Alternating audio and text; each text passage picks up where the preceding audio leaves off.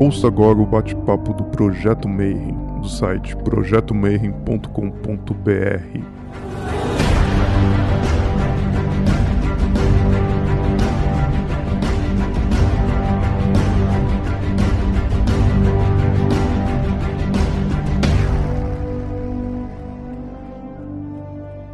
dia para você que é de bom dia, boa tarde para você que é de boa tarde, boa noite para você que é de boa noite, você que está assistindo aí no YouTube também. E hoje, antes de eu começar, eu vou fazer que o Rafi já me deu duas broncas, então eu tenho que pedir para você assinar o canal, dar like e fazer todos os negócios de YouTube que você está acostumado. Mas a gente está aqui no Zoom, né? E nessa quarentena, como não vai ter simpósio, não vai ter encontro, não vai ter nada pessoal, a gente vai fazer uns encontros virtuais. E aí surgiu o Bate-Papo Mayhem, que é uma conversa, então eu chamo diversos especialistas da área, assim, de várias áreas diferentes, para falar um pouquinho sobre como que está o ocultismo, o hermetismo, o esoterismo em 2020. E a nossa convidada de hoje é minha irmã querida, Elizabeth Nakata, que é uma das astrólogas mais feras que eu conheço. E ela vai falar um pouquinho para a gente sobre comecinho e, o que, que é a astrologia, né? Então, Elizabeth, seja muito bem-vinda. Obrigada, obrigada pelo convite. Muito gostoso estar sempre com você, com essa galera que te acompanha e assim sempre muito bem recebida. Então, beijo para todo mundo, sejam todos bem-vindos na minha casa. Aí, como eu digo assim, olha, tá na sala da minha casa, só não dá para ter cafezinho, vinho, né? Mas recebo vocês com carinho.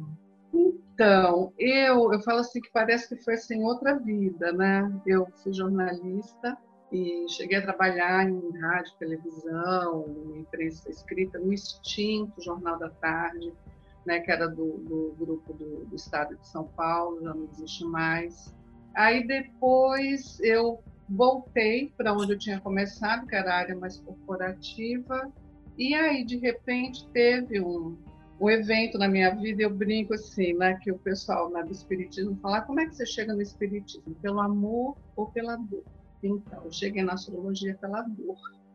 Então, teve um evento bastante desagradável e eu precisei parar de trabalhar.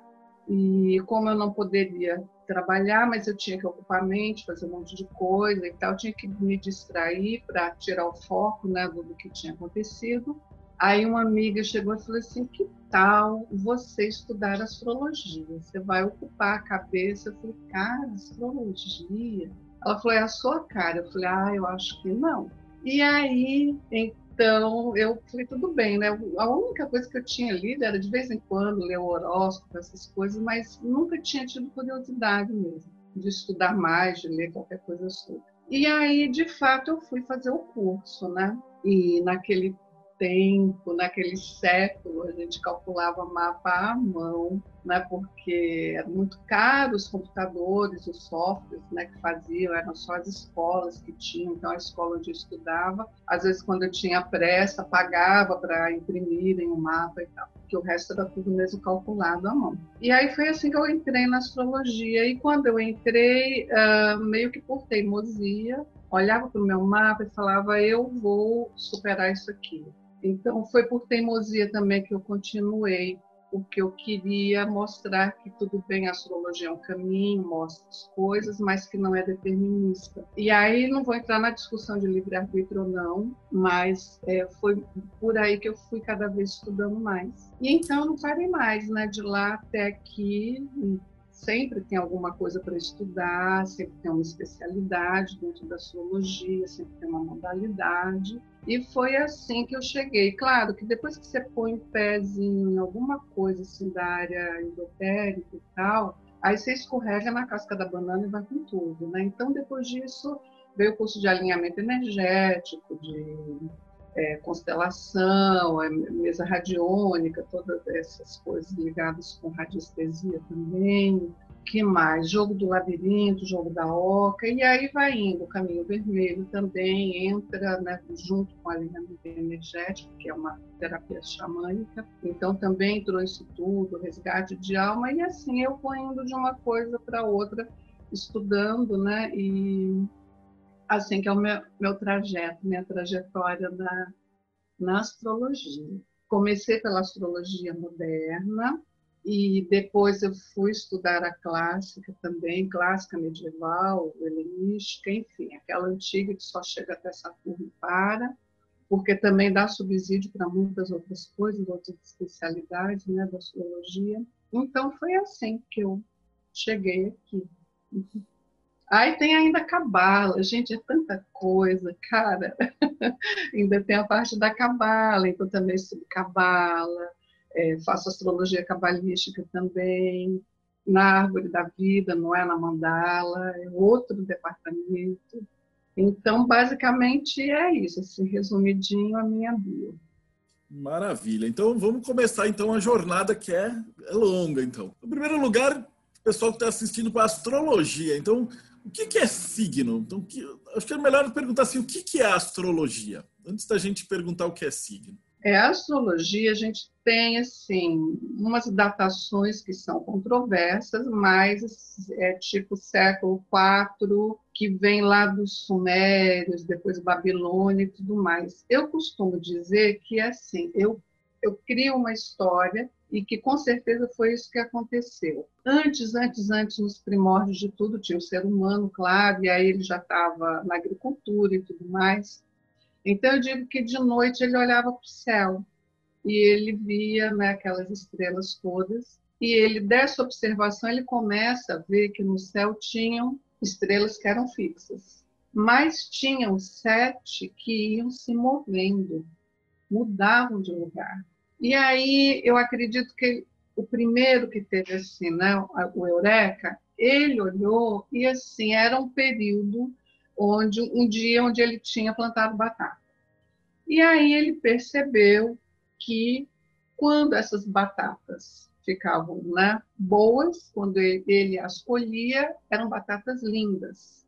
E aí, quando ele colheu, ele falou assim: ah, então, agora eu vou plantar de novo. Só que aquela configuração do céu era outra.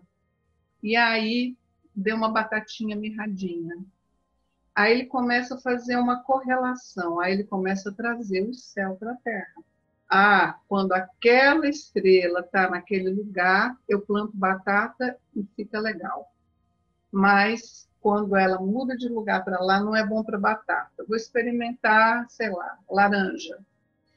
E então é dessa observação do céu que ele começa a ver que tem essa correlação com as coisas que acontecem aqui na Terra. Né? Então, é onde a gente chega né, na lei né, máxima do Caibalion, né? o que está em cima é como o que está embaixo. E então é isso que faz com que aquele homem que era tão integrado à natureza, para ele tudo era natureza. E ele começa a ver que, inclusive, para preparar os chás, para cuidar de determinadas feridas e doenças, porque era tudo uma coisa só. Não existia astronomia, astrologia, ciência, não tinha nada disso. Depois é que as coisas vão, é, claro, muito tempo depois, vão tomando caminhos diferentes, né? E, mas tudo começa disso. Então, isso é, é o verdadeiro início da astrologia, né? E ela aí vem vindo, a gente vai percebendo depois a descoberta, né, de outros planetas. E novamente a gente pensa o seguinte: quando é avistado um novo planeta, aí é dado um nome para ele. Isso tudo eu acho que está dentro desse grande inconsciente coletivo esses arquétipos todos que nós temos dentro de nós, esses mitos, né, é, de todas as culturas que eles têm correspondência entre si.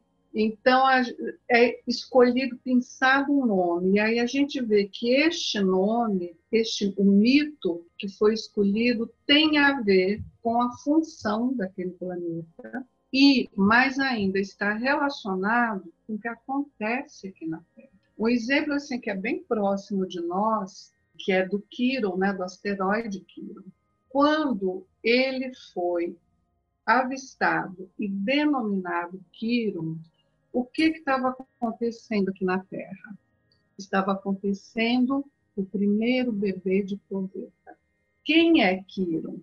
É o curador ferido. Ele tem uma ferida que ele não consegue se curar dela, mas que nessa busca por se curar, ele vai descobrindo cada vez mais e mais é, beberagens e plásticos, etc., que curam as pessoas de outras coisas. Mas ele não se cura, ele morre com aquela ferida, né? Aí a gente pensando nesse no bebê de proveta, era uma mulher que não conseguia engravidar. E aí vem a ciência e ela consegue artificialmente, não por um meio que até então não, não existia, fazer com que ela geste essa criança e dê a luz a, a essa filha, né? Então, esse é muito Kiron isso, né? Ela não se curou, ela continuou tendo problemas para engravidar, mas ela conseguiu ser mãe através de outros métodos, né? Então, uh, cada vez que se avista um corpo celeste e que se dá um nome para ele, não letra e número, P540, etc. Neste momento, então, novamente o homem volta a se reconectar com a natureza. Por mais que ele não saiba, não, não seja consciente, mas esse mecanismo todo está sendo acionado. Você falou dos planetas, mas antes do planeta, a gente tem a ideia do signo. Né? O que, que seriam os signos? É, os signos, eles se originaram das constelações. Então, na história de lá da batata, é, aí o homem foi, olhou e viu também aquele desenho céu e falou assim, ah, então isso daqui parece uma balança. E assim, essa constelação recebe o nome de balança ou de Libra. E claro, tem movimento, precessão dos equinócios, tarará, tarará, esse papo todo que é chato e que isso é, é muito lá para frente, né? Mas tinha aquela constelação e ele começa a perceber que até assim, pessoas que nasciam também, isso já vem bem depois, que nasciam quando aquela constelação estava bem visível ali no céu, aquele grupo de pessoas tinha características semelhantes. Então, os signos eles se originam das constelações. São duas coisas totalmente diferentes. Por quê? Constel... Existem várias constelações e elas ocupam espaço no céu diferente, cada uma tem um tamanho. Os signos não, são só 12 e cada um deles tem um tamanho de 30 graus, todos. Então, daí vem uma diferença. O signo se originou da constelação? Sim, mas não é a mesma coisa. Então, quando de novo vierem com aquela história, existe o signo de Ofiu, você fala, não, filho, não existe o Fio, tá? Não existe, os signos são 12 e pronto. Agora, mesmo com esse deslocamento da constelação do ponto onde ela originou o signo, Aí eu digo que é a mágica né, que existe, porque as pessoas que nascem nos signos continuam tendo aquelas características principais dos signos, né? independente de onde está a constelação no céu. Essa é uma parte que não é explicável. Ninguém tem uma explicação. Eu digo que vem aí talvez o fenomenológico, vem essa coisa de que desde sempre já está dentro da cabeça da gente, vem vindo, vem vindo, vem vindo, desde os nossos antepassados. Então, é algo que já está cristalizado, é um conhecimento cristalizado, e isso de fato acontece. É daí que vem sim. Eu gosto da ideia do, dos 30 tal. Uma explicação que eu tive uma vez é que quando a astrologia foi criada e desenvolvida, os signos efetivamente tinham 30 graus cada um mas que uhum. com a, os equinócios, as precessões e tal, a, óbvio, né? O Sol também se mexe, a Via Láctea vai se uhum. girando, tudo se move. Então, hoje aqueles pontos já não servem mais e, e tal. Então, a, a, constelação virou alguma coisa mais simbólica, né? E o uhum. signo, signo, a gente continua ainda, é observável isso nos mapas, que é 30 graus e é um abraço, né? Então, eu ia falar um pouquinho da gente bater papo sobre cada signo, o que, que você acha? Ou dos elementos primeiro, dividir, agrupar em elementos, do jeito que você achar que fica mais, mais fácil do pessoal entender. Tá. Ah, então, vou falar, começando mesmo por áreas, mas falando um pouco dos elementos, né? Que isso, assim, eu acho importante para quem se interessa e, que sabe pouco, é ter um, um embasamento para ver se a diferença entre os signos do mesmo elemento. Então, nós temos fogo, terra, ar e água. Os quatro elementos. Cada elemento traz consigo três signos. E nós temos assim, por exemplo, Ares, começando com fogo. Ares é o começo de uma estação do ano. Então, Ares é um signo cardinal. Todos os signos cardinais, que são os signos de começo de estação, eles têm esse impulso para ir em frente, fazer acontecer, dar um start. O segundo signo de fogo é leão, e aí é fixo, porque ele está exatamente no meio de uma estação do ano. Então, aqui a gente tem uma energia mais de condensação. Signos fixos são assim. Eles são um pouco mais ralentados, um pouco mais devagar, mas tem aquela força do eu enraizo aqui, né? a força do ground. Aí o terceiro signo do elemento e do fogo é o Sagitário, já é assim, ok, vocês fizeram tudo certinho, agora eu já estou saindo para outra. Então, é o mutável.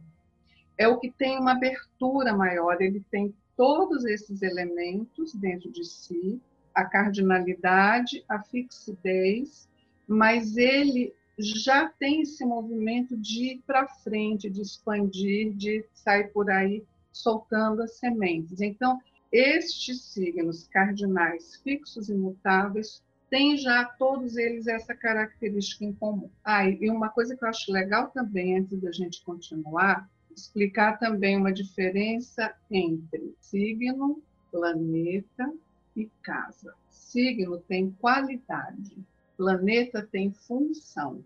Então você pode pensar nos planetas como pessoas. Onde ele está, em que signo ele está, ele está com a roupa daquele signo. Então, as qualidades do signo de Ares são da impetuosidade, do ir fazer, da cara para bater. Eu começo, ele começa a roda zodiacal. Então, esse é o começo de tudo. Uma característica é a cara de pau, tipo assim, caiu, gargalhou, levantou, sacudiu a poeira e vai em frente. Ele não fica chorando, né? não fica no mimimi de lá do câncer, né? Depois a gente chega lá no câncer. Mas, então, Ares é isso, é signo de fogo. Os signos de fogo, eles têm muito entusiasmo. Eles têm também bastante inspiração. O fogo traz isso, essa inspiração que vem de algum lugar, né? É uma característica desse elemento. Aí, vamos então para o leão, tá? Então, vamos pular essa roda toda para continuar nos elementos as qualidades do, do signo de leão. É, é muito assim. É só a gente lembrar mesmo do leão, né? O leão ele fica lá sentadão, né? Você olha para ele, ele tem aquele olhar assim de empáfia, de enfado, tipo assim, e aí, vocês não vão trazer comida, vocês não vão estender o tapete vermelho. Então, essa é uma característica né, do leão. Ele gosta de estar em evidência, mas não de ter aquela coisa da liderança do Ares. Eu vou, faço concurso. É como se ele ficasse esperando que os súditos viessem. Mas é um signo de alegria, traz alegria, capacidade de ensinar também. O artista de teatro, ele é muito isso do, do leão. Eu estou no centro do palco, e todos os holofotes estão em mim. As pessoas pagaram para me ver e ao final vão aplaudir e vão embora. Aí tem o Sagitário. O Sagitário ele já sai para o mundo, né? Tem muito uma força de trazer sabedoria, agregar sabedoria. Eu acho que isso é um pouco demais se a gente for juntar eixos, né? Mas esse eixo é o signo que está no ponto oposto, quando a gente olha para o oposto de Sagitário, é Gêmeos. O Gêmeos é muito de pega um pouco aqui, um pouco ali, um pouco acolá, o básico. O Sagitário não, ele já junta tudo e já vai embora, né? Ele vê o todo, ele vê o potencial do negócio lá na frente, se vai dar certo, se não vai. Então tem aquele feeling, além da intuição. já tem uma coisa ligada um pouco mais com rituais, porque em seguida já tem o Capricórnio, que é da hierarquia, né? Isso a gente já começa a ver aqui no Sagitário. Os signos de terra, então, temos o touro, que é o fixo, né? O cardinal é o Capricórnio e o mutável é o Virgem. Então, aqui no Capricórnio, que é o cardinal, o que, que o capricorniano tem como qualidade? É a busca pela perfeição. Tem uma ambição, assim, eu sei que eu quero chegar ali. Então, traz essa coisa da perseverança, do tempo. Não importa que demore muito, mas eu vou chegar lá. Mas quer segurança, porque a gente está falando de signos de terra os de terra, eles trazem literalmente para a terra as coisas, são os que constroem, né? são os que aterram aqui e que é onde a gente pode falar mais de matéria, matéria mesmo física, objeto, né? Então, o Capricórnio, ele quer chegar lá no alto, mas ele quer, sabe, no sossego, ele quer garantir o futuro, sabe, funcionário público, alguém que entra na carreira, que quer plano de carreira, porque ele quer garantir aquele futuro lá na frente. Aí o fixo é o touro. Então, o touro, quando vem aquela energia louca do ariano para começar a romper, entrar na vida e fazer e acontecer, aí essa sementinha cai no touro. E o touro fala: agora eu vou germinar essa vontade toda e eu vou trazer isso para algo plausível. Qualidades né, de touro são muitas, é, é assim, a produção. O lema de touro é bom, bonito e barato. Eu compro aquela roupa de grife, se ela tiver qualidade, mas assim, vai ser quando tiver na liquidação. Eu não vou pagar isso tudo, pagar grife para quê? Então, por isso que tem um pouco essa fama de ser meio pão duro. Não é, ele sabe gastar o dinheiro dele. Quando eu falo em produção, é, sabe, é o produtor mesmo, produtor teatral e tal, que é quem pega o dinheiro do patrocinador e vai organizar tudo para entregar o show. Ele faz esse meio de campo de uma forma maravilhosa, porque ele pega aquele dinheiro, ele consegue fazer o melhor e ainda sobra tem um lucro maior. Então, isso é muito do touro, né? E aí chega no virgem, que é o mutável. Aí o virgem diz assim, então, vamos fazer as coisas direitinho, vamos trabalhar direitinho, ninguém vai apontar um erro naquilo que eu fizer. Então, daí que vem um pouco essa fama do cri-cri do virginiano, mas ele simplesmente tem a excelência como o objetivo dele. Por quê? Porque o virginiano, a gente quando olha na mandala, é o último signo antes de passar para a parte superior né, da bola. A parte superior é o mundo lá fora. Então, Virgem fala assim: eu vou pegar isso tudo aqui que já veio antes de mim, Ares, Touro, Gêmeos, Câncer, Leão. Eu tenho que fazer uma coisa muito bem, bem feita, um produto bom, porque isso daqui vai para o mundo vai para a parte de cima. E quando for para o mundo, tem que ir uma coisa bem feita, porque é meu, saiu de mim. Aí tem agora o ar. Bom, antes, antes de você ir para o ar, eu tenho uma dúvida, Elizabeth. É, falam que todos os signos são iguais, mas que Virgem é melhor que todos os signos, né? Por coincidência Olha, é o mas é, não... Há divergências, eu já acho que é peixes, viu? Mas nós vamos, nós vamos tá combinar uma coisa: o melhor ascendente é Ares, falou? Aí a gente fecha. Eu só tive que interromper porque é virginiano, assim. Então, eu não sei porquê, Marcelo, não tenho ideia. E é bom até a gente lembrar disso, o seguinte, que sempre fala assim, ah, mas o escorpião, ah, mais o virgem, ah, mais o câncer gente, por mais que você não goste, você tem em alguma área da sua vida esse signo e você vai ser cri-cri como virgem, vai ter mimimi como no, no câncer, vai ser assim todo esquecido, assim viajando na maionese como peixe. Você tem, todos nós temos. Então, bobagem isso de achar que um signo é melhor do que o outro. Aliás, tem até uma historinha. Aí eu vou interromper, porque essa é ótima. Tinha um cliente, ele chegou para mim e falou assim: olha, meu, é, meu filho vai nascer e eu quero escolher né, que você faça uma eletiva para que ele venha ao mundo num horário legal, com mapa legal, e que ele não tenha nada nem de escorpião, nem de virgem.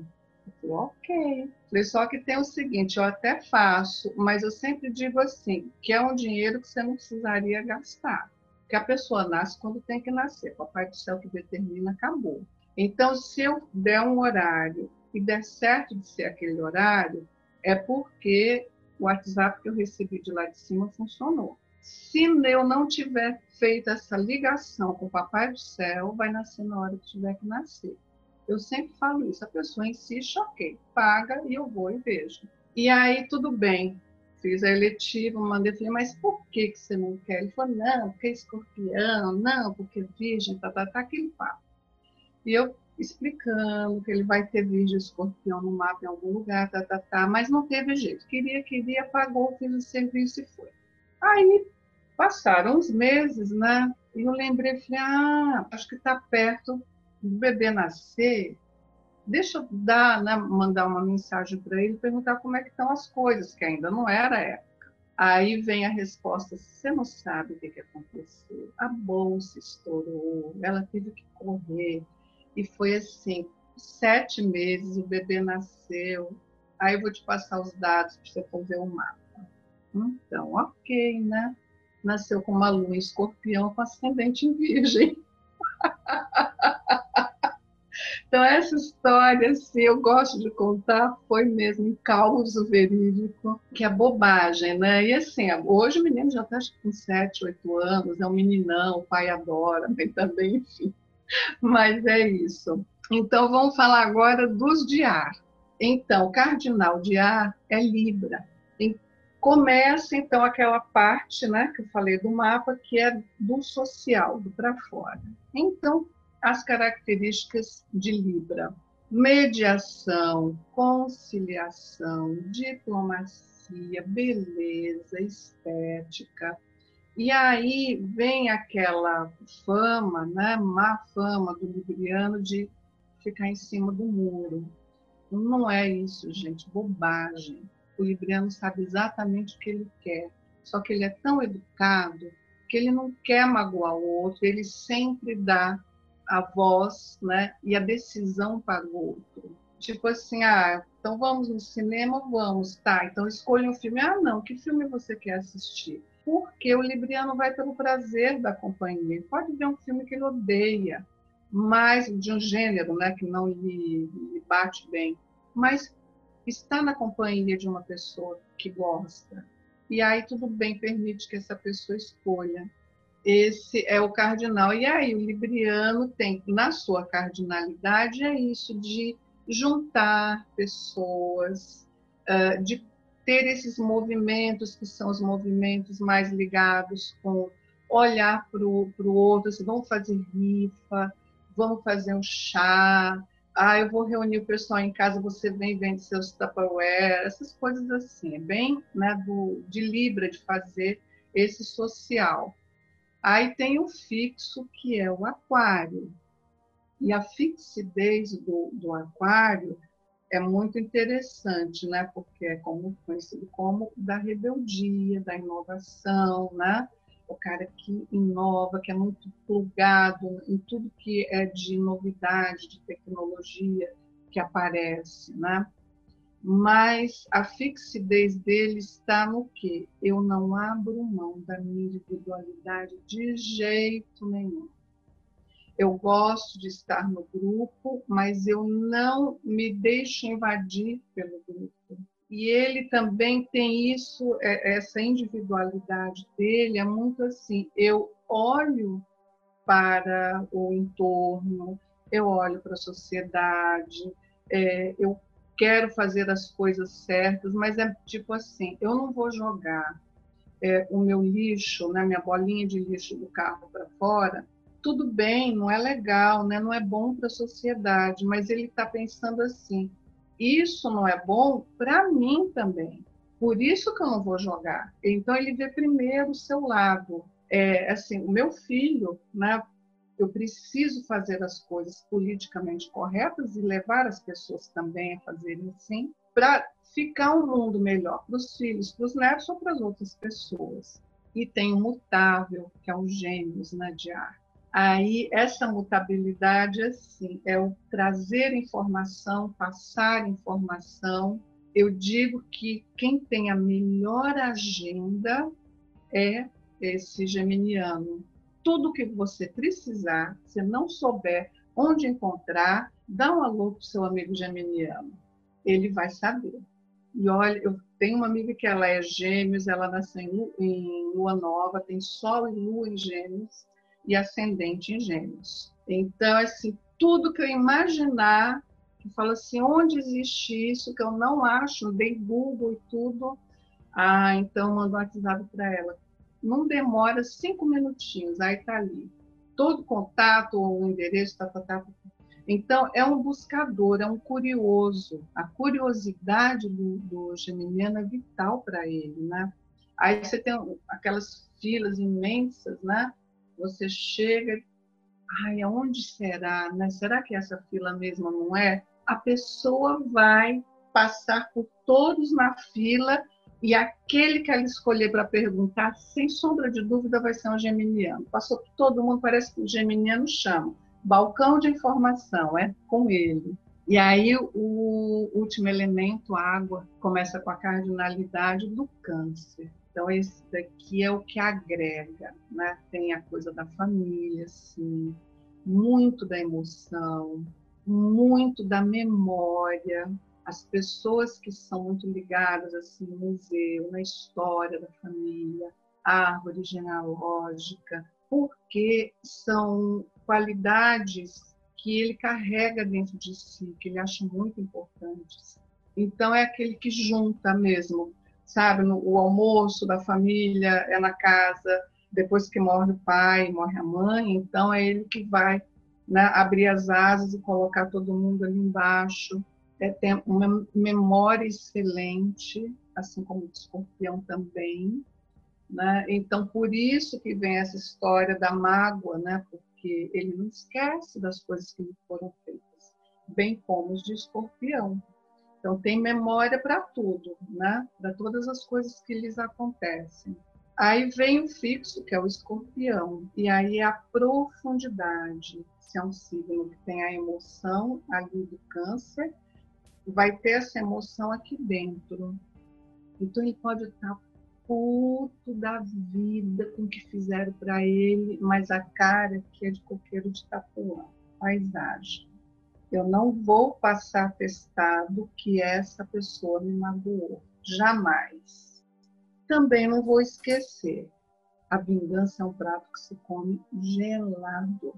Espera, espera, espera. E ele dá o troco. Aí tem uma historinha também interessante. É, um cliente também, Sol e Ascendente Escorpião. A lua escapou. Aí, um, conversando com ele, falando, né, vendo as habilidades e tal, falei, ah, então, talvez desenhar seria interessante para você, né? Falou, desenhar jamais. Falei, como assim desenhar jamais? Ele falou, não, porque quando eu estava lá no primário, e era de uma cidade do interior, bem interiorzão de São Paulo, do estado. Aí ele disse que a professora faltou e veio uma professora substituta. Então, aquela assim, jovenzinha, né? Ainda não tinha nem terminado né? a, a faculdade e tal, muito novinha. E aí tinham que desenhar alguma coisa, eu não lembro mais o que era, mas sei lá, vai desenhar uma tartaruga que seja. E ele foi, né? As crianças todas iam desenhar. Quando ela passou pela carteira dele e viu a tartaruga, ele disse que ela riu, porque era uma tartaruga, né, se fosse uma tartaruga muito desengonçada.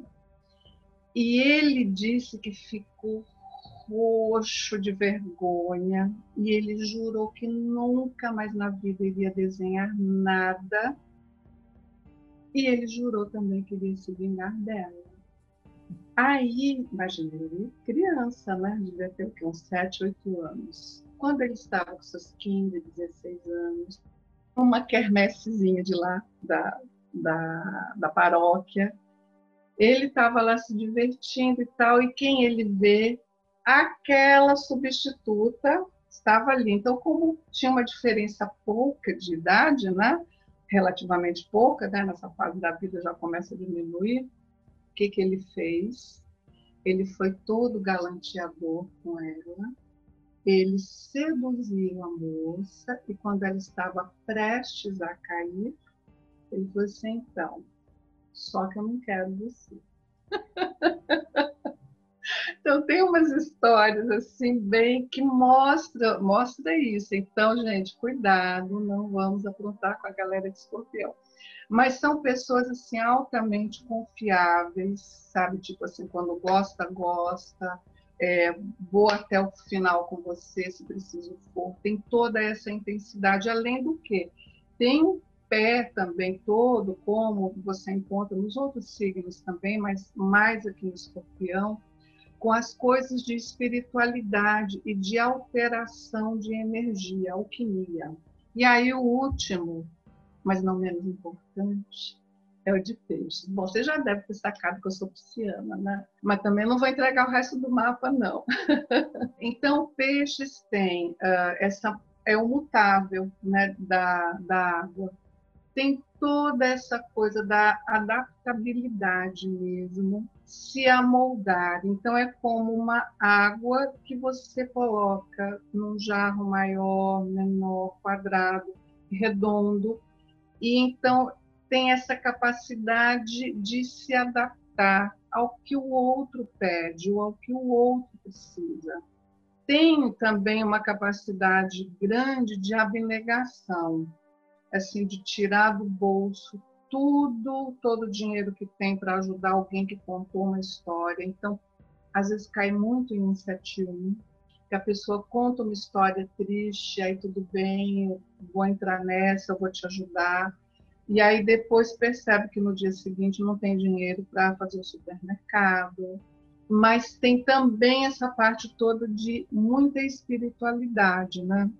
Então, os signos que têm essa espiritualidade mais aguçada são é, escorpião e o peixes no sentido de espiritualidade, no sentido de religiosidade é o sagitário, né? Porque assim, é dogmas, então sagitariano ele faz o curso, ele quer o certificado, ele vai pendurar ali na parede dele da, do consultório da sala de atendimento. Basicamente, eu acho que são essas assim, dá para sacar bem as qualidades né, dos, dos signos.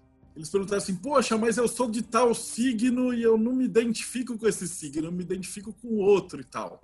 E aí a explicação para isso são os planetas, né? Então, antes da gente responder essa pergunta específica, vamos falar um pouquinho de cada planeta. Vamos começar pelo Sol, então, senão ele fica bravo com a gente, pela ordem. O Sol ele é a nossa essência. Então, por mais que você diga assim, ah, mas eu não me identifico com o meu signo, se o seu horário está certinho, se é aquele mesmo, então a gente tem algumas é, nuances que podem dizer por que, que talvez você não se identifique. Mas internamente você é sim do seu signo solar. Então, o Sol também é significador de pai. Nós temos dois planetas, e astrólogos chama Sol e Lua de planeta também, a gente sabe que não é, mas já fica no embrólio. É, mas tem o Saturno, que significa também o pai, e o Sol, também figura paterna ou figura importante, muito importante na vida da pessoa. Então, cada um tem o seu Sol. E esse Sol é a sua essência mesmo é o que você vem para realizar nessa vida, tá? Através das posições de planetas, do nodo norte, caput dracones, então cabeça do dragão. Isso tudo é onde você precisa chegar, mas você tem as qualidades solares. Para isso, você tem que polir o seu sol. E não importa em que lugar do mapa esteja esse sol, lembre que o sol é luz, é vida, ilumina. Então, na casa do mapa onde você tem o sol, ali você tem um interesse maior, um foco maior nos assuntos daquela parte da vida e também você tem a possibilidade de brilhar ali, tá? Então é uma dica para para você ir atrás do seu sol. Uh, por que, que às vezes a pessoa não se identifica? Ou porque tem outras configurações no mapa de planetas que dão ênfase mais a um outro signo, então você age mais de acordo com aquele signo, ou porque esse Sol está no finalzinho ou no começo de um signo. Então, ah, quem assistiu, né, live que eu fiz com, com o Marcelo, ele explica bem isso, né? Então, tem a, se está no final de um signo, continua sendo daquele signo, mas já tem características do signo seguinte. E da mesma forma, esses que estão no comecinho, até 5 graus né, do, do signo, também têm essas qualidades do signo anterior. Lua são as emoções. Lua é a querida mamãe, minha mãe, né? Que a gente introjeta. E a lua, ela fala também de nutrição, onde o signo, uma dica, o signo onde eu tenho a lua, me diz assim, o que que me nutre? Em que casa? De que forma? Então, quem tem, por exemplo, uma lua em gêmeos numa casa 3, essa pessoa se sente bem, nutrida mesmo emocionalmente, calma e tranquila, quando ela está estudando, quando ela está lendo, buscando informações, fazendo um curso com alguma coisa diferente, quando ela está viajando, e viagens rápidas, viagens onde ela é, até viagens culturais onde ela vá para aprender coisas também. Mercúrio é todo o nosso padrão intelectual, é a forma como nós pensamos. Mercúrio em Sagitário, por exemplo, é, não tem um saco de ficar assistindo né, duas horas de uma palestra. É super rápido, né? Você começa com a frase, ele já termina. Aí, o Mercúrio em Touro, por exemplo, precisa de mais um tempo.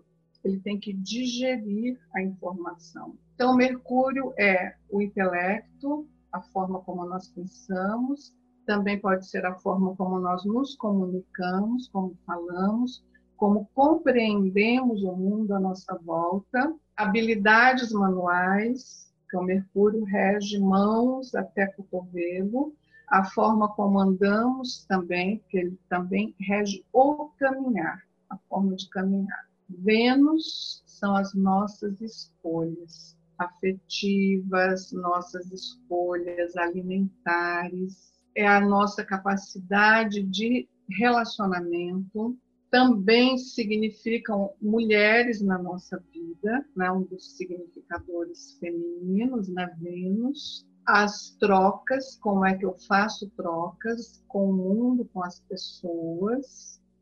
Marte. Marte é tônus muscular. Marte é a forma também como eu faço as coisas, como eu inicio as coisas, como eu me exercito, dependendo também do signo onde está, às vezes são grandes atletas ou são grandes preguiçosos, daqueles que odeiam academia não querem saber. Marte é o que nos tira da cama para fazer as coisas. Se você tiver com Marte baleado, é, dependendo, claro, de outros aspectos, é quando você pode entrar em depressão. Te falta coragem para sair. É, é, Marte é a parte do, dos glóbulos vermelhos né, que a gente tem então, é toda essa vitalidade, né? Como é que é o, o Marte, né? É, quais brigas que eu enfrento, né? Eu posso ser um grande lutador por ideias, posso ser um lutador quando alguém ao meu lado mais fraco é atingido. Então isso é o Marte. Júpiter é chamado de um grande benéfico. Eu falo assim, ele é só uma grande lupa, porque o, o Júpiter ele pode ser grande benéfico se ele está com uma boa configuração no mapa, como também pode fazer grandes cagadas dependendo da configuração do mapa. Mas de qualquer forma, o Júpiter ele fala também das ideias, mas mais dessas ideias elaboradas. Aqui a gente já está entrando no terreno da filosofia, de teologia, desses estudos que são bem mais específicos. A gente não está ficando muito, né? Quando fala em Júpiter, é isso mesmo, é grande, é o Zeus, né? É o grande de lá do Olimpo, né? Então tem essa abertura do, Júpiter é para fazer coisas mais grandiosas mesmo. É o otimismo, né? As pessoas é, com a configuração no Júpiter, no ascendente, por exemplo, conjunção no ascendente, além de serem grandes mesmo, geralmente são pessoas grandes, que o ascendente é o nosso corpo físico, mas também são pessoas que fazem coisas grandiosas. Quem tem um Sol, Júpiter também. Mas é muito, vai muito para o exagero também, tá? Saturno. Aí o Saturno é o tal chamado de o grande maléfico, que eu também digo ele não é o grande maléfico, ele coloca as coisas na sua devida proporção. Ele fala: olha, aqui tem limites, você ainda não estudou o suficiente para escrever um livro sobre isso. Você vai ter que estudar mais para poder empurrar um pouco isso para frente e ser capaz de continuar né, com essa excelência. Né? Então, o Saturno tem essa coisa do trazer responsabilidade. Né? Quem tem Saturno em conjunção no ascendente, geralmente a pessoa tem até um encurtamento dos músculos aqui, ela tem um ombrinho assim, às vezes tem até tipo como se fosse uma pequena corcundinha, porque ela é igual o Atlas, ela está carregando o mundo nas costas. Então ele fica chamando a responsabilidade para si. Urano. O Urano para quem não sabe, quando a gente olha né, movimento né, de rotação dos planetas, a gente vai saber que o Urano tem a bolinha né, do, de lá do Urano e o eixo dele é quase horizontal. Então ele vai rolando no céu. Daí que a gente sabe que o Urano é o que faz a gente fazer coisas. Estava indo para lá, volta para cá, 180 graus as mudanças, né? Então eu queria isso, agora eu não quero mais, é o diferente, fazer o diferente. Então, função uraniana é essa, de quebrar, quebrar paradigmas, quebrar padrões. Netuno. Netuno tem aqui, né, numa ponta dele, é aquela pessoa que é extremamente religiosa, devota, médium, ou alguém que está mais ligado com a parte de drogas, porque ele escapa da realidade. A gente tem, pode escapar da realidade, a gente tem grandes é, artistas, né, de, que tem esse Netuno forte no mapa, ou pessoas muito intuitivas, mas que usa para uma coisa ou para outra. Eu falo para o Netuno ele é da área psi, psiquiatra, psicólogo, psicanalista, né? E as pessoas também são meio maluquinhas, né?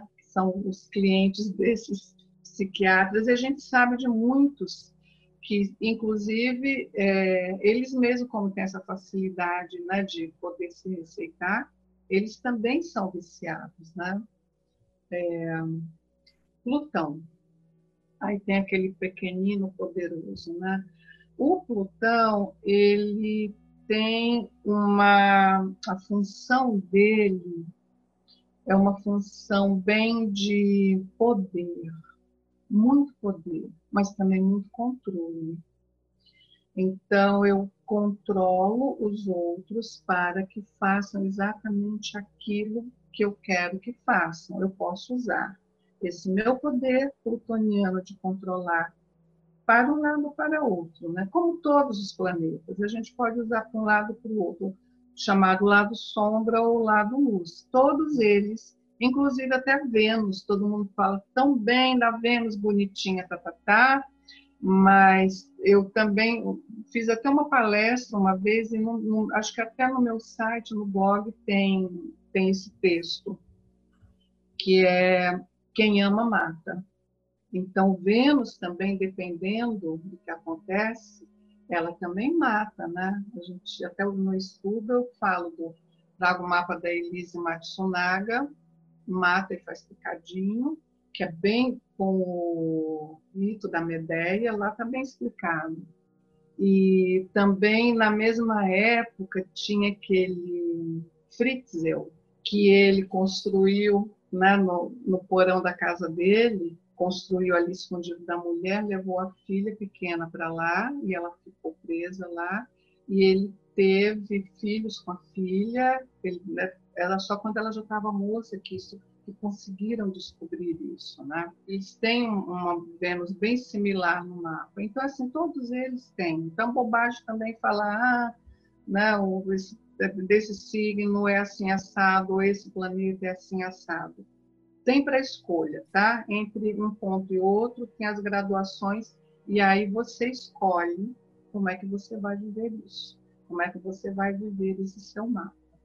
E aí o pessoal já está percebendo que a astrologia já é bem mais complicada do que a galera imagina, né? Que é para o mundo inteiro, 99% das pessoas, ainda mais quando isso for para o YouTube, vai achar que astrologia é horóscopo, é o sol que está lá no jornalzinho e tal. Antes de eu aprofundar nas últimas perguntas, me fala um pouquinho de casas, que é o que está faltando do trio aí, né? Então é um uhum. planeta em um signo dentro de uma casa. Como que é. funciona a casa? O que, que é uma casa? Então, são 12 casas, né? O mapa é dividido em 12 pedaços, aquela pixel lá com 12. E aí a gente tem, assim, as casas são experiências terrestres. A casa 1, eu disse que é o corpo físico. Então, olhando para o ascendente ali na casa 1, eu sei como é que... Tem dicas de como é que essa pessoa aparenta ser. A casa 1 um é a forma como eu começo todas as coisas também na minha vida. A casa 2 é a casa dos meus valores particulares. Tanto os meus valores éticos, aqueles que são meus, quanto os meus valores financeiros, é o meu dinheiro. Na astrologia clássica, a gente fala assim: a 2 é o dinheiro que eu tenho na minha carteira que cada vez mais a gente tem menos. A gente tem cartão de crédito, papel, né? E a casa 8 lá na frente, que é também uma casa financeira, é do meu dinheiro no banco. E pensa bem, se o banco falir, você fica sem dinheiro. Então, só o que você tem de seguro é o que está com você, tá?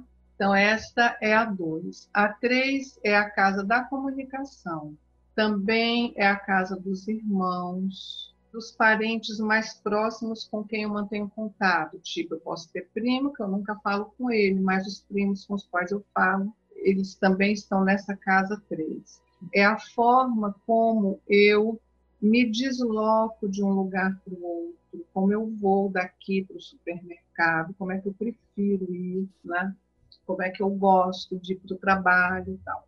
A casa 4 Aí a gente tem o eixo 4 e 10. Em uma dessas casas eu tenho a mãe e em outra eu tenho o pai, significadores de pai, características de pai e mãe. A astrologia moderna bate uh, o martelo assim: ah, casa 4 é mãe, casa 10 é pai. Eu falo, balela. Você só sabe disso quando você está conversando com seu cliente, pergunta para ele, dá as características e fala: quem é assim, quem é assado porque, na verdade, é assim, a casa 4 é uma casa aqui embaixo, lembra, do interior. A casa 10 é a casa do mundo lá fora.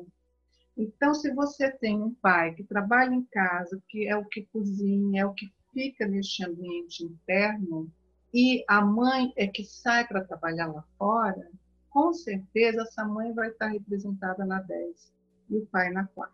A 4 é a família que eu venho, de onde eu venho, e também quando eu sair da casa dos meus pais, for é, construir né, a minha família ou não, vai ter também as características dessa casa 4.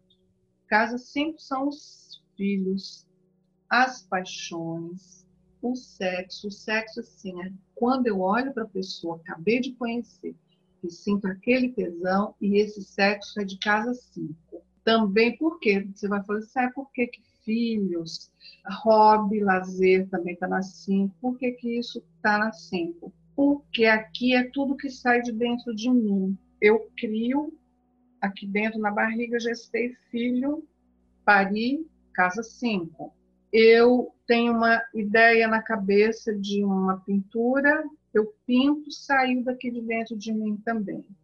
Então, essa casa da criatividade. A seis é a primeira casa onde a gente começa a falar de doença. Aqui são as doenças que são aquelas crônicas, aquelas que te chateiam mesmo, né? É aquela gripezinha que te deixa de cama.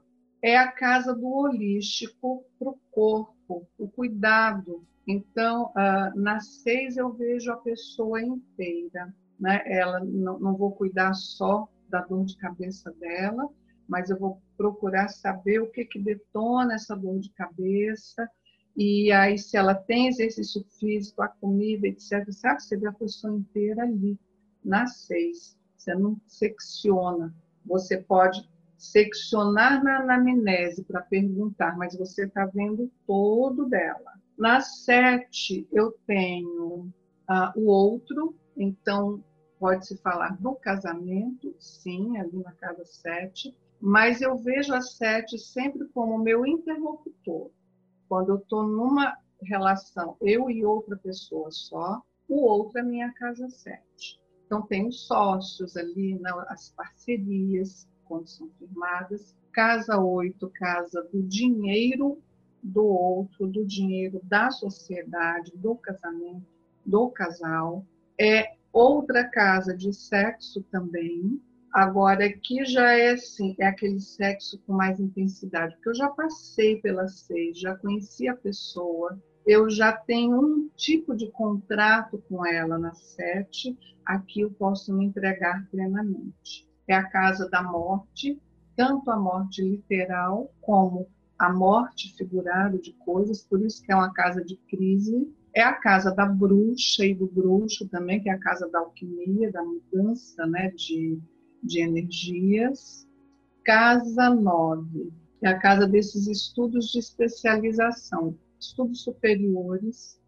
É a casa do estrangeiro, do longe, de culturas diferentes, dessa religiosidade instituída, é a casa do guru, do líder religioso a 10 é o ápice, aonde eu quero chegar. Então, ali eu tenho minha carreira, minha profissão, como é a minha, minha imagem pública. A 11 dos amigos, das amizades, dos grupos que eu frequento, é a casa do, também dos projetos para o futuro. Na 11 eu tenho minha participação em ONGs, em benemerência, é uma casa onde se olha para a sociedade. E a 12 é a casa fechada do inconsciente, do seu inconsciente pessoal. É uma casa também de doenças, só que aqui já são as doenças agudas, então onde eu estou hospitalizada. É toda essa casa do quando a gente fala da prisão, né? Que a gente fala também que é a casa dos inimigos ocultos, o que está ali eu não, não vejo, não sei da prisão no sentido de que assim, se você está preso, você não pode sair a hora que quiser. Se está no hospital, você não pode pegar a sua malinha, falar eu me dou alta e vou embora. Você só pode ir depois que o médico passa alta. Então ali é onde você fica à mercê de é a casa do destino, né? Basicamente a casa do destino. A gente também pode olhar na quatro final de vida, como a gente vai, né, a gente morre na oito, mas de que forma? Como vai ser o meu final de vida para chegar na morte? A gente olha na casa quatro. Como eu falei, signo tem qualidade, planeta tem função e casa é a experiência de vida, então, se eu tenho um Marte, que signo vai um Marte em touro, numa casa 8, então eu posso dizer assim, que esse Marte em touro, ele não é tão porra louca como o Martin Ares, que sai batendo. Touro, ele é mais assim, eu seguro, é o tal do eu, né, é, como é que é, dou um boi para não entrar na briga, mas pago uma boiada para não sair dela depois que eu entro, né? Então, aqui, para lidar com crises, um dos assuntos de casa 8, essa pessoa vai fazer um final de ciclo resolver essa crise de uma forma extremamente eficiente, não foge da briga, mas é assim, é no meu tempo, depois que eu tiver todas as informações, e vai ser definitiva, uma vez só. Essa explicação da combinação, para mim, eu ainda acho a mais fascinante, assim, complexo. Eu estou com várias perguntas, mas várias pessoas perguntaram a mesma coisa, nesse sentido de, poxa, mas se só tem sete planetas e tem 12 casas, e minhas casas vazias? Como é que funciona? Eu não consigo ter essa experiência? Como que, que os astrólogos interpretam essa ideia? Porque é impossível de você ter planeta em todas as casas, né? Como é, que isso funciona? É. Então, como fica assim? Na casa, a gente chama de casa vazia, né? Quando você não tem um planeta ali. Então, aquela linha que começa a casa do mapa, que é chamada de cúspide, então, o signo onde essa linha estiver passando, está passando no signo de Aquário.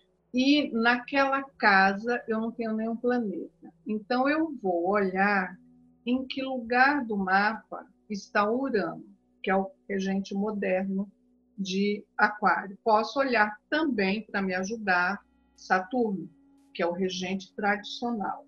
Então, eu olho em que casa está, aí eu vou ver essa energia da casa de Aquário, ela está sendo mais deslocada ou vivenciada com aquele jeitão da casa onde o Urano está, ou é deslocado para ali. Deixa eu dar um exemplo. Um aquário na casa 10, casa 10 vazia, e esse Urano vai estar numa casa 8. Então, a gente pode falar assim, profissionalmente, que é um assunto de 10, esta pessoa é uma boa resolvedora de problemas, ela pode ter soluções criativas para resolver crises. Pode ser um excelente gestor de crises, pode ser um bom administrador, tá? Então, eu analiso essas casas que não têm planetas pelo regente delas, onde eles estão, como é que eles estão se aspectando, conversando com os outros planetas. E um outro medo que o pessoal estava falando muito é assim, meu, esse Mercúrio retrógrado, que falam que aí tá, tudo dá errado e tal. Antes de perguntar do Mercúrio retrógrado, eu ia te perguntar o que é um planeta retrógrado? Planeta retrógrado é quando ele está em um movimento, ele está sempre indo para frente. Nenhum planeta anda de ré, tá? Vamos combinar. Bem simplificadamente, é que a Terra está indo, o planeta também está indo, mas quando a Terra vai, ele está vindo assim. Você está dirigindo, está numa avenida, na pista do meio, tá? E você tem um carro aqui do seu lado. Quando o farol abre, se você acelerar né, mais rápido do que esse daqui do seu lado direito ou esquerdo, tanto faz, hum, o que, que vai acontecer? Você vai embora e ele fica para trás, mas ele está indo para frente, só que você já está na terceira marcha e ele está na segunda ainda. Então, isso é um movimento retrógrado. Aí vão falar do famigerado Mercúrio retrógrado. Pior é quem nasce, né? Que fala assim, cara, tudo dá errado, então né, nasci com Mercúrio retrógrado, tudo vai dar errado na vida. Não. O Mercúrio retrógrado, ele tem uma característica, isso assim, mais quando é com criança que a gente vai ter que ter um pouco de paciência. Tem que ter um estoque extra de borracha, tem que ter uma calma, vai ter que rever o assunto, porque precisa ver duas vezes a mesma coisa. Mercúrio retrógrado, assim, vai cinco, seis vezes no cinema assistir o mesmo filme, ou fica lá no Netflix vendo o mesmo filme. Por quê? Porque a cada vez que assiste, coloca o foco em uma coisa: trilha sonora, figurino, são dos atores, resultado quando você perguntar para essa pessoa um diálogo do filme, ela solta assim, que ela decorou. Então tem uma capacidade de memorização excelente, mas precisa de, ver as coisas assim compartimentadas para depois juntar tudo. Aí tem uma coisa muito legal. Aqui já é assim, nós já vamos para o curso avançado, tá? Mas eu não vou deixar o pessoal sem essa explicação Quando você nasce com Mercúrio retrógrado, você vai, procura, pede para alguém olhar na efemérides, um astrólogo, quantos dias depois do seu nascimento o Mercúrio passou para movimento direto. Então, tipo assim, 12 dias depois. Se você voltar na sua vida quando você tinha mais ou menos 12 anos, aconteceu algum evento que assim é como se desse uma destravada nesse Mercúrio. Se a pessoa gaguejava, ela para de gaguejar. Se ela era muito calada, introspectiva, fechada, tímida, ela começa a se relacionar melhor. Então, é, isso a gente chama de progressão simbólica, tá? E quando Mercúrio está ruim no céu, tá nesse, nesse movimento retrógrado, o que que acontece? Por que que as coisas dão pau? Tudo que já não funcionava bem, funciona pior. É só isso. Então, o nosso trânsito já não é bom. Com Mercúrio retrógrado, piora. A internet nossa é uma M. Então, com Mercúrio retrógrado, vai desabar mesmo. É, não tem muito. E quem tem Mercúrio retrógrado, quando ele está retrógrado no céu, você está perfeitamente sintonizado com essa energia. Então é hora de você fazer coisas. Eu acho muito bom revisar. Então, revisar aquela apostila, revisar aquele seu trabalho, todos os verbos que começam com re são ótimos para você usar quando o Mercúrio estiver retrógrado. Rever, reavaliar. A maioria das perguntas que eu estou tendo é tudo extra avançado do detalhinho. Mas eu separei ainda uma outra que eu acho interessante, é, não entrando em detalhes porque é complexo. Eles falaram o que, que é quadratura no mapa e trígono, que aí um astrólogo falou que o cara tinha uma quadratura ruim. É, se você pudesse falar um pouquinho do que, que é essa, esses aspectos bem por alto mesmo, porque hoje é uma, uma, um bate-papo bem básico, né? Eu acho interessante o pessoal ficar é. desesperado. Eu estou com uma quadratura, tal. Então, o que são? Não, as... aí a pessoa olha no mapa, quer ver ó, um mapa aqui, o mapa daqui do horário da nossa da nossa conversa, começo. Olha aqui os vermelhos, oposição e aqui quadratura e oposição, né? Aqui é trígono sextil. Então, às vezes a pessoa olha e fala: Nossa, cara, quanto vermelho, né? Tô ferrado. Aí eu falo assim: Não, eu explico assim: quadratura e oposição são aspectos que pedem ajuste. Trígono, sextil, são aspectos fluentes. Não é nem bom nem ruim, muito pelo contrário. Então vamos lá. Então eu e você vamos abrir uma confecção de bolsas. Quando você pegamos todo o nosso dinheiro, a gente não tem nada, raspamos tudo e vamos investir então nessa confecção de bolsas. A gente sempre fala, tá, vamos começar a produzir. Você diz assim, eu quero produzir bolsas é, sintéticas.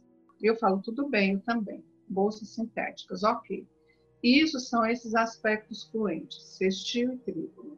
Quando você me diz, eu quero produzir bolsas sintéticas, eu falo, ah, não, porque eu sou vegana, porque tarará, porque minha filosofia, tá, tá, tá, tá, tá, tá, não, só se for de tecidos naturais. E eu bato o pé, e você bate o pé. Isso é um aspecto de quadratura de oposição. Só que a gente não tem mais dinheiro no banco, a gente não tem mais um tostão e a gente precisa sobreviver. E temos que começar a produzir. Então, a gente vai ter que entrar em um acordo, é o tal do ajuste. Então, a gente pode fazer assim, tá, vamos fazer a primeira produção de sintético, que é mais barato, depois que a gente fizer caixa, vai começando pouco a pouco a migrar para o natural. Então, eu acho que isso dá uma boa explicação do que são aspectos é, vermelhos tensos ou aspectos azuis fluentes. E aqui um segredo aqui. Teve uma época que eu fiz vários mapas de crianças autistas que tinham, mais do que autistas, que tinham é, problemas mesmo né, de déficit intelectual forte. Quando eu olhava para o mapa delas, cara, eu só via aspecto azul. Quando muito, tinha um aspectozinho vermelho e eu dizia isso mesmo, porque as pessoas têm que prover tudo para quem tem um síndrome de Down. Você tem que prover, você tem que cuidar, alguém tem que cuidar. Essa pessoa você não pode soltar na rua para botar para trabalhar. Você não pode botar para dirigir um carro. Você tem que ter todo um cuidadozinho. Então, quando a gente olha para o mapa e fala assim, tem um mapa cheio de coisas vermelhas, eu falo, yes, esse é gente que faz, porque você é obrigado a fazer coisas. Vem os problemas e você vai ter que enfrentar e você vai sair deles. Estava comentando o pessoal, falou ah, que você fez o mapa do nosso encontro. Quem sabe trabalhar com astrologia sempre usa. Então, os projetos que a gente faz de, de financiamento coletivo, de tudo que a gente vai, antes de escolher a data, a gente escolhe até o horário né, que isso é a tal da astrologia eletiva. Eu tenho uma pergunta também a respeito disso daí, uhum. mas a gente já meio que deu a resposta. Então, você tendo conhecimento do que é casa, do que é planeta e tal, você consegue escolher o melhor ali para o que você quer. Fala um pouquinho mais de, de, eletiva. É, eletiva eu falo assim, a gente vai escolher o horário menos ruim, né, Marcela? É bem por aí, né? Porque você puxa para cá, aí descobre, né, descobre ali outro lado. Aí se avança cinco minutos, aí um aspecto que estava legal fica ruim. Então, eletiva é isso, é escolher um horário bom para você casar, para você abrir o seu negócio, assinar um contrato, começar um projeto novo. Isso se chama mapa eletivo, é um mapa da hora, é um mapa horário, né? Então, a gente sabe de acordo né, com, com o mapa, a gente vai tentando jogar. Se você tem uma configuração pesada, por exemplo, sei lá, você vai abrir seu negócio, jamais vai abrir o seu negócio quando tiver aspecto de conjunção com mais de 5 graus de Júpiter-Plutão, quadratura Júpiter-Plutão, oposição Júpiter-Plutão. Vai falir, não vai para frente. Então, às vezes, é isso, você tem que jogar, quando são esses planetas lentos, jogar para o ano seguinte. Aí precisa ver se a pessoa vai ter paciência para esperar ou não. Né? O seu cliente que pediu, por exemplo. Né? Se dá ou não. Se não dá, a gente vai tentar fazer, jogar então isso em uma casa do mapa onde o peso não seja tanto. Você não vai colocar na casa da grana também, porque aí ó, você está piorando pior, né? Então você vai tentar botar isso. Pode colocar, por exemplo, numa casa 10, que aí já te traz uma coisa de poder e tal, dependendo do resto do mapa, né? Eletiva também tem um caos. Posso contar, Marcelo? À vontade. é um, foi onde a cliente chega e fala assim, então, era noiva há muitos anos já tinha acho que uns 12, 13 anos, né? E ela falou, vou casar. Lá, ok, vê uma data para mim, tal, tal, tal, ok. Aí eu fiz, ela falou, vai ter que ser no, no mês de dezembro. E eu fui e fiz a eletiva para ela e tal, falei, tá aqui, né? Aí ela volta depois e fala assim: o meu noivo falou que não vai dar, porque ele está fazendo aposta, que ele só vai ter férias daqui da. Ah, enfim, só pode ser do dia tal ao dia tal. Aí eu abro né, o mapa e falo assim: olha, melhor não, porque Vênus vai estar retrógrado.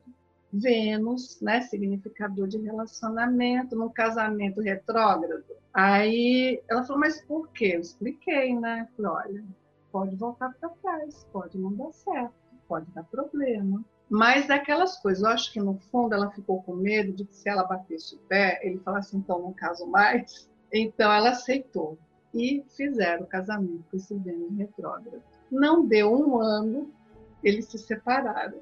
Ela falou assim: Nossa, mas eu só lembrava de você falando. Eu falei, mas a culpa não é minha, eu avisei, né? E assim, são grandes amigos, sabe? Fizeram né, um, um, um divórcio super amigável, são, são amigões mesmo, né? Imagina, tinham história junto, né? Quase 14 anos, 12, 14, sei lá. Mas é aquilo, uma eletiva pode micar uma relação que era boa, na hora que resolve bater o martelo, se você pegar esses aspectos assim, ou planetas né, nessa situação eh, celeste, dificilmente vai conseguir ir para frente, né? Vai ter dificuldade mesmo. Poxa, isso aí foi fantástico. E agora a gente está mais ou menos chegando no finalzinho. Eu preciso te fazer aquelas últimas perguntas que são o seguinte: o pessoal quer te achar. Como é que a gente te procura? Onde é que você está na internet? Manda teus links. Para quem está assistindo depois, os links estão aqui embaixo na descrição do vídeo. mas se puder falar, como é que a gente te acha? Então, é fácil. Tem o meu site, que é www.elisabethnacata.com. Não tem BR. Aí lá tem todos os atendimentos que eu faço, tem agenda, tem é, contato né, pelo WhatsApp, você pode mandar também o e-mail por lá, né, o contato por lá que eu recebo também. Tem canal no YouTube, que estava meio parado, agora que eu estou começando a agitar mais um pouquinho, mas tem algumas coisas lá também. Tem o Instagram, elisabethnacata.consultoria. Mas é isso, vocês me acham fácil. Não tão fácil quanto acho Del Débio, né? É, mas foi maravilhoso essa aula. Eu estava aqui só prestando atenção, porque o jeito que você explica é muito gostoso. Você vai, vai viajando e pegando os, os exemplos. Um prazerzão. Eu vou fazer assim: que conselhos que você pode dar para a pessoa que está. Comecei a estudar astrologia agora, para a gente fechar com chave de ouro. Assim começou a estudar, então, primeiro assim, escolha direitinho com quem você vai aprender. Aqui em São Paulo, a gente tem duas escolas boas que eu recomendo: Gaia, Escola de Astrologia, Régulos também.